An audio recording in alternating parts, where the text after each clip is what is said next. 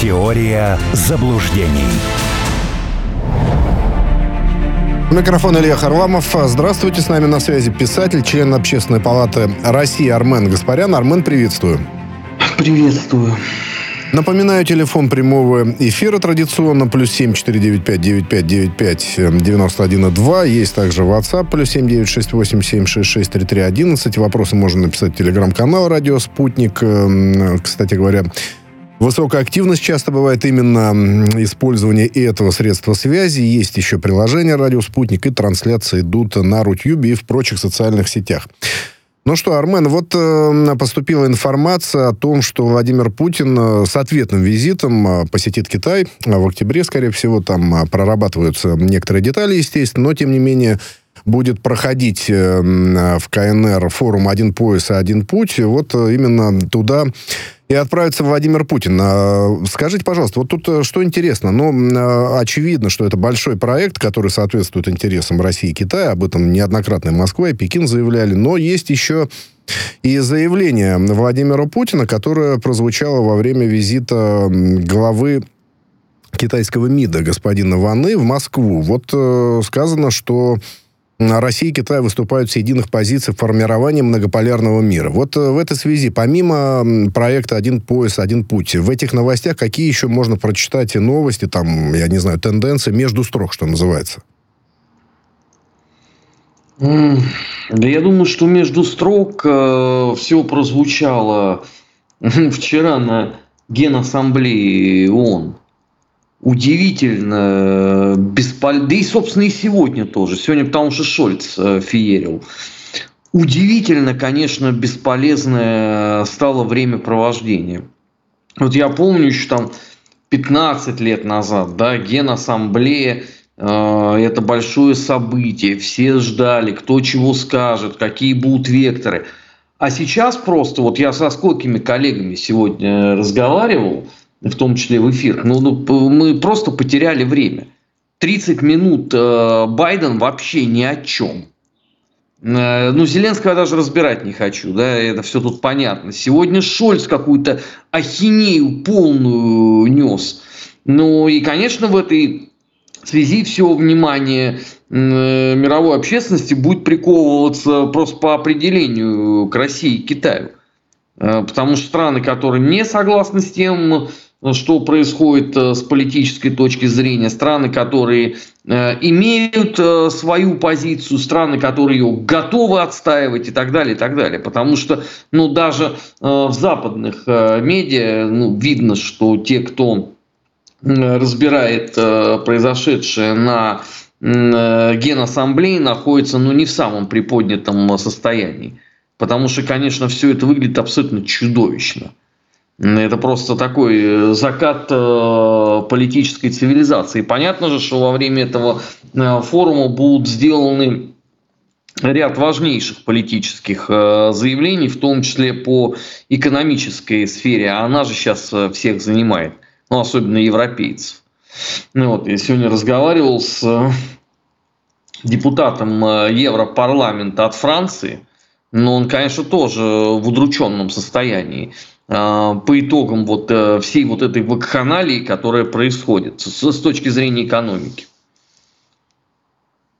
Вот, эм, кстати, насчет экономики, тут эм, тоже довольно любопытно. Э, печатают э, некоторые СМИ э, экспертные заключения самых разных людей, в том числе и американцев, и, и Саудовской Аравии, представителей Сингапура, о том, что Вашингтон предпринимает такие антикитайские экономические меры, которые вряд ли достигнут успеха. Ну вот примерно, да, это я в упрощенном виде за неимением времени высказываю их, значит, резюме, но при этом есть и другие информа... другая информация, вот хотелось бы ее тоже рассмотреть в совокупности о том, что там как бы и экспорт, и импорт китайский немножко в последнее время подсократился, и отток капитала идет из-за Китая, и валюта национальная ослабла. То есть вот непонятно, что это такое, да, то ли это какие-то глобальные тенденции, ну и в целом рост Китая, в общем, так замедлился в последнее время. Вот э, как э, все это расценить?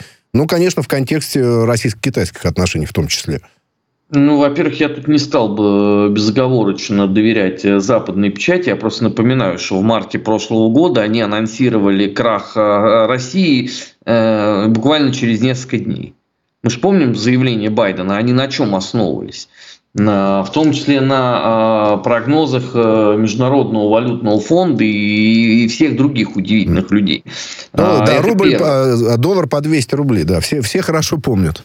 Ну и не только, то там много чего э, звучало.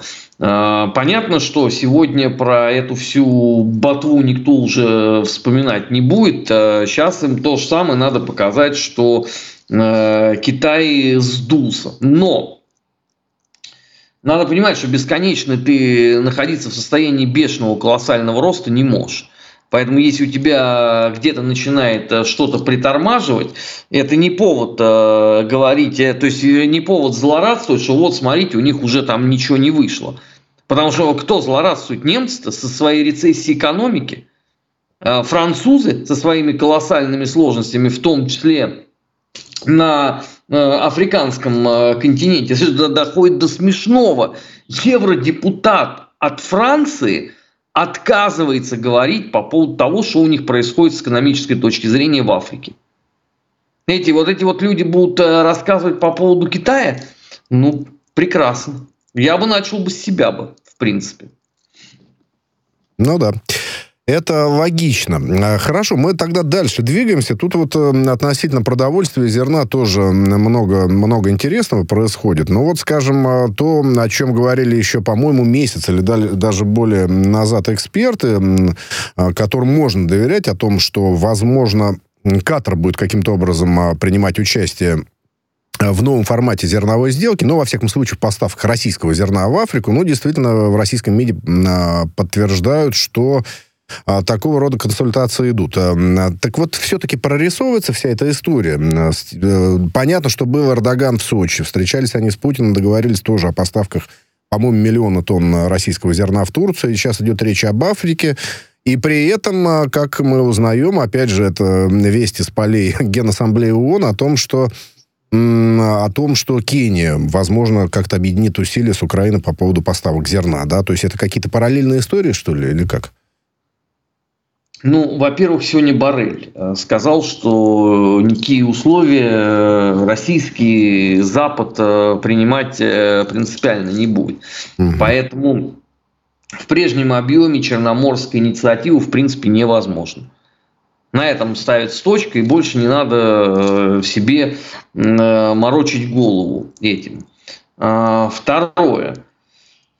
Основная задача Запада в этой пресловутой Черноморской инициативе была вовсе не накормить Африку, голодающую. А главное это было подзаработать и укрепить свои собственные запасы. Потому что все прекрасно понимают, что серьезный продовольственный кризис он начнется, вероятно, осенью следующего года, а не этого. И запас какой-то иметь лучше. Сколько там получила Африка? 10% пшеницы, 12% кукурузы из всего того, что поставили. А, третий момент. Кения и Украина. Можно хоть, я не знаю, любую другую, хоть Новую Зеландию пристегивать. Вопрос в том, как вывозить. Это главное. Потому что иначе э, это просто рентабельность э, потеряет. Это будет стоить, как Гитлеру война. Они же уже там прорабатывали варианты и с э, Литвой, э, и с Румынией, э, с кем еще? По Дунаю, они... там, да, там разные совершенно маршруты, да, и по рекам, и как-то еще, и по земле, и как угодно. Да, ну, в результате они сели, посчитали, прослезились и забыли. Все. Здесь э, понятная история. Что касается российских э, инициатив по отправке зерна, об этом Путин говорил, мы готовы э, передавать его. Хочешь в этом Турция поучаствует, ради бога. Хочешь в этом Катар поучаствует, да ради бога. Главное, чтобы она доходила до конечного э, потребителя, а не разворовывалась. Как это, вот с этим украинским зерном прыгали, как э, с писаной торбой. А в результате выяснилось, что оказывается там слишком много пестицидов и пришлось э, все это испанским хрюшкам отдать на прокорм. Ну а Африка здесь какое э, отношение имеет? Вот она, она здесь где вот э, в этой схеме? Понятно, что это э, в чистом виде такая спекулятивная история, э, потому что э, там же сразу начнут орать, вот э, русским недороги негры голодающие. Ну, они, собственно, это сразу и сделали. Э, и все, мы же все время находимся, вот, к сожалению, к огромному, мы все время находимся в попытках э, оправдаться за что-то. Вместо того, чтобы их просто отправить э, по известному адресу. Ну вот отправили, разорвали эту инициативу. Хорошо и слава богу. А кто там готов присоединяться, так э, ради бога Россия не против. Тут просто еще отдельная история, это отдельная история, это спор, скажем так, э, Киева с рядом европейских стран, восточноевропейских, ну, прежде всего, Польша, но там и другие есть, и Хорватия, Румыния по поводу вот этих поставок по демпинговым ценам продовольствия, там, значит, страсти буквально кипят, да, и даже вызвали, вот я читаю, совсем недавно появилась новость, вызвали посла Украины в Варшаве Василия Зварича в МИД польский из-за высказывания Владимира Зеленского как раз на той самой Генассамблее, где он значит, нелестно а, отзывался от, о своих европейских, скажем так, коллегах, да, ну и кроме того, кроме того, вот э, появилось мнение, что может широкую а, поддержку Киев потерять со стороны части европейских стран, не только связанную с экономикой, но и с военными всякими делами. Вот вырисовывается такая перспектива, на ваш взгляд? Да рано или поздно, да. Это все равно произойдет. Во-первых, все понимают, что это ненасытная прорва. Ты, ты, ну что ты не делай, тебе все время они будут через губу говорить о том, что вы должны больше, больше, больше, больше. Когда вы поинтересуетесь, какой результат, вам вот это отпетое хамье будет э, рассказывать, что не надо такие вопросы задавать. Вот э, опять же, да, вот почему мы все время говорим, что ну, нету политиков, а есть э, менеджеры бестолковые. Ну вот Зеленский знал уже о том, что э, его ждет очень тяжелый прием со стороны Конгресса. Там э, лидер республиканцев Маккарти, он же достаточно жестко высказался. Вместо того, чтобы как-то вот одним ударом ограничиться, Зеленский начал быковать на Польшу, которая вообще является хабом. Так, на секундочку, все поставки, вот все, что идет на территорию Украины, это все через Польшу. То есть, если Польша э, начинает блокировать, остальные могут вообще не чесаться, они туда mm. просто ничего не доставят. Там через Словакию Все. что-то попадало, ПВО-система, по-моему. Но в целом Польша, конечно, Сколько да. там? Там 4% через Словакию. Ну, там, да, остальные. незаметно почти. Ну, не говоря уже о том, что э, производство по ремонту бронетехники, они тоже на территории Польши, между прочим, находятся, они где-то. Ну, вот это отсутствие э, понимания э, собственного места – в этой политической игре, а, оно к этому и приводит. А в мире же на это смотрят и говорят, подождите, а, но это очень странно. Вы обещали э, выйти в Крым в июле. Где это все? Вы говорили о том, что вы будете горцевать по линии Бердянск-Мелитополь. Вы говорили про Мариуполь. Вам дали сколько денег? Больше 70 миллиардов вброшено просто в пустоту, потому что ничего нет. По-моему, Почему? больше. По-моему, только американцы говорили о сотне миллиардов. Ну, это вот э, считают они... Там же тоже это все хитро. Типа, вот это дано на военные mm. операции. Э, результат ноль. И начинают подозревать, что было воровство. Потому что э, там же тоже работают западные журналисты. Они же все это передают вот эти кейсы с могилизацией, да, а, вот это вот адово э, совершенно история с э, обстрелом Константиновки, угу. где Нью-Йорк Таймс, журналист. Вот, вот, Армен, можно я на секунду прерву, но ради того, чтобы вопрос э, слушателя нашего озвучить, в чате написал как раз на эту тему. А как вы считаете, укрепилась ли репутация Нью-Йорк Таймс после публикации с расследованием по Константиновке, вспоминая в том числе их прошлогоднее расследование с перемещением погибших по Буче. Есть ли издания США, которым можно доверять больше, чем на 50%? Это Юрий спрашивает.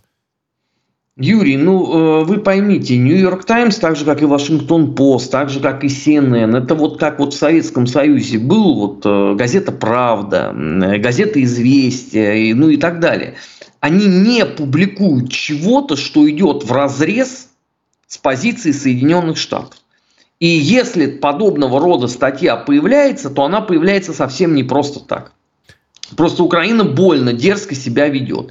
Потому что вот это вот интервью э, Зеленского CBS, от которого все припухли, когда он абсолютно серьезно, улыбаясь, говорит э, журналисту, что да, Резников воровал, но он же не ваши деньги воровал, не то, что вы передаете, а он воровал наши из бюджета. Он хороший человек. Ну, вы понимаете, что вот в этот момент, в принципе, любой политик должен подумать, а точно вообще надо вот это вот финансировать все. Ну, если тебе, это же, знаете, это же не просто какой-то там Ванек, да, сидя на пеньке, это, это произносит президент Украины. И он не стесняется этого. И все вот эти вот остальные истории, да, с появлением э, фотографий этого упомянутого Резникова на яхте. То есть там у тебя спад промышленности, всей какой только можно. Да? Ты говоришь о том, что э, у тебя невиданная в мире агрессия, оккупация, бубу-ля-ля, а параллельно твой министр обороны на яхте э, с длинноногими красавицами распивает шампанское. Ну, как вы думаете, это вот э, правильно будет восприниматься Европой? Но мне кажется, что вопросы будут. Потому что для чего нужна Украина? Чтобы на ней заработать неважно, финансово, прокачать оружейный кейс, э, истрепать нервы России. Как только на Украине ты начнешь тратить больше, чем зарабатываешь, Украину начнут списывать. Она будет просто нерентабельна. Это бизнес. Это не политика. Это бизнес. Циничный, подлый, гнусный. Ну, что поделаешь. Так бывает, да. Вот у нас какая следующая новость. Я ее тоже объединю с вопросом от Павла из Москвы. Ну, звучит она следующим образом. Сошлюсь опять на американской СМИ, Foreign Policy. Уж сегодня у нас будет много западных СМИ. Ничего не поделаешь. Так вот, напечатали они, написали, опубликовали, я уж не знаю, сейчас не печатают, а публикуют информацию о том, что с начала конфликта почти 85 тысяч украинских военных было обучено. Ну, западных странах, там более двух десятков стран, 15 а, батальонов было сформировано, ну и все остальное. Там обучили каким-то образом тем или иным знанием и умением. А, как пишет э, со ссылкой на представителя Пентагона это издание. А вопрос вот какой, я же его обещал. Вопрос, сколько еще будут продолжаться поставки вооружения Украине, раз нет успехов в контрнаступлении? Павел Москва. Вот все, mm-hmm. давайте все вместе совместим. Да, и, кстати говоря, у Шармен, извините, просто тут э, сейчас такой тренд э, тоже в американских СМИ, ну и в целом э, там в истеблишменте, политические заявления о том, что вот э, Значит, э, э, будущая весна это новое контрнаступление. Уже вот туда надо концентрировать усилия в том направлении. Ну, смотрите, пока, повторяю, пока на этом можно зарабатывать, это все будут продолжать. Второй момент по поводу подготовки. В западной печати очень много статей по поводу того, что не получается нормально их готовить. Они не понимают, что от них хотят, э, не желают ничему учиться. И для многих из них эта подготовка, это возможность оттянуть э, время до появления на линии боевого соприкосновения и так далее, и так далее. Таких статей великое множество э, уже появилось. Э, следующий момент. Э, подготовить и вооружить мало. Да, для того, чтобы это все работало согласно натовской стратегии, ты должен э, воевать, например, против пуштунов. У тебя должно быть преимущество раз в 20 в живой силе – у тебя должно быть э, преимущество в воздухе. Да, в, контроль неба, преимущество в небе, конечно. Да, э, в бронетехнике, в артиллерии и так далее, и так далее. А если у тебя этого нету, то вся твоя выучка, она ни к чему не приводит. Потому что НАТО никогда не воевало иначе. Все натовские военные операции это вот по одному сценарию. Где идет просто изничтожение какого-то там населенного пункта, а потом э, идут и добивают оставшихся. Если эта стратегия не применима в данных условиях, а никакой другой нету, что толку тебе учиться? Не, ну это вот, э, к сожалению, альянс с этой точки зрения оказался меньше готов э, ко всему тому, что будет происходить. Потому что надо не зубоскалить было, а внимательно смотреть э, за тенденциями. А это вот как раз не произошло. Я не говорю о том, что у нас все идеально вышло. У нас тоже сам со своими сложностями. Э, потому что э, это вообще первая в мировой истории компания, которая проходит в прямом эфире. Там еще только что-то успели заснять, а уже там весь интернет это э, знает и обсуждает. В этом тоже есть сложность. Но на Украине все это еще множится на абсолютный бардак во всем. А, потому что военные не доверяют Зеленскому. Зеленский э, недолюбливает военных, они друг на друга обижаются, да? А, военных кидают на выплаты и деньги – а извините, если ты морально с этой точки зрения неустойчив, какая разница, как и кто тебя готовил? Тебе главное это моральная твоя устойчивость, убежденность э, в перемоге, что за тобой там великая большая страна. А если ты знаешь, что тебя выкинут как э, использованное изделие номер два, у тебя от этого боевой дух не поднимается совсем. А количество жалоб украинских э, военных на полный беспредел, который творится, ну, это уже, по-моему, бесполезно подсчитывать. Вот сегодняшняя история, они буквально взяли в заложники кого-то там в Львовской области из потенциально мобилизованных.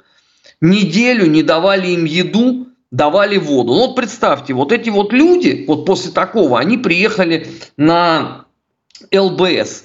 Вот они точно готовы умирать за эту власть, вот после вот этого всего? Вот у меня есть вопрос.